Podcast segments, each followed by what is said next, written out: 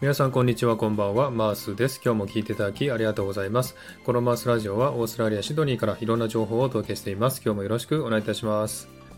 えー、さて、シドニーなんですが、えー、今日はちょっとね、曇りがちで、えー、気温も低くて、ちょっと涼しい日かなという感じがしますね。え昨日まで結構暑くてですね、30度を超えた日もありましたけれども、え今日はちょっと涼しい一日を迎えております。え日本はいかがですか？結構寒いと聞いてますけれどもね、え風邪などひかずに、え暖かい格好でね、過ごしていただければと思っております。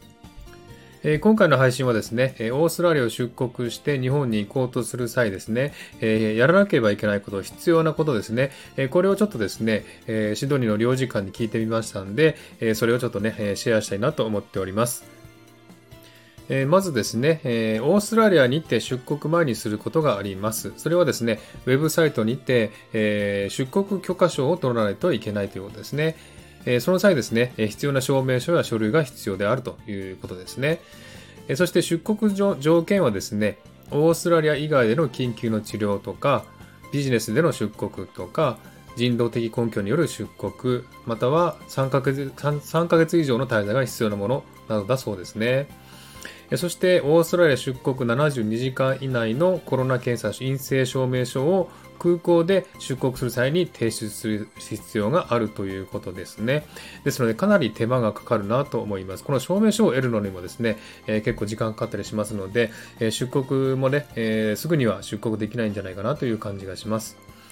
それからですね、日本到着後のやることなんですが、まず空港にてね、コロナ検査をされますね。そして14日間の隔離生活をホテルまたは自宅にてしなければいけないということですね。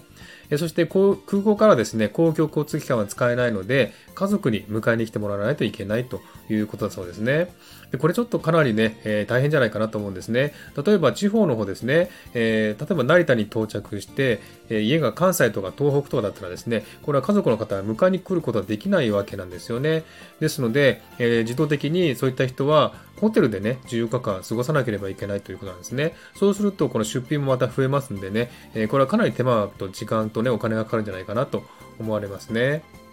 はい、そしてですね、日本を出国する際にしなければいけないことはですね、えー、日本出国72時間以内のコロナ検査陰性証明書が必要です。これはね、オーストラリア政府が要求しているものですね。そしてですね、オーストラリアへ入国許可証をウェブサイトにて取得しなければいけないということですね。ですので、これも結構ね、時間がかかるかなという感じがします。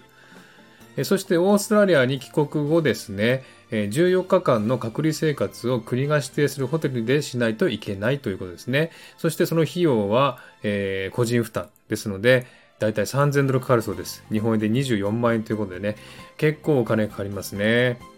えこんな感じでね、しなければいけないことかなりたくさんありまして、手間と時間とお金がかかるなという感じがします。特にですね、オーストラリア帰国後14日間のホテル隔離をしなければいけないんですが、この費用ですね、3000ドルったらかなりきついですね。だ今ですね、日本往復するのに、日本円で多分10万円かからないぐらいで行ける時あるんですよ。ですので、まあ、日本行って帰ってきて、ホテル隔離24万円払ったら3回分日本に往復できる金額なんですね。なので本当にこれはかなりきついかなという感じがします。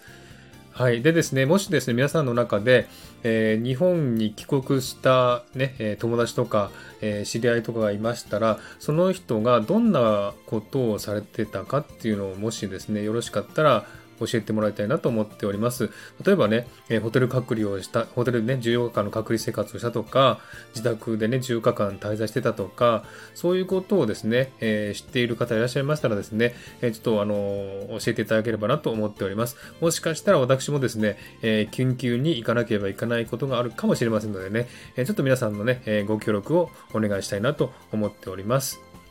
はい。ではですね、今日はこの辺で終わりにしたいと思います。今日も聴いていただきありがとうございました。ハートボタンポチッと押してもらえたら嬉しいです。ではまた次回お会いしましょう。バイバイ。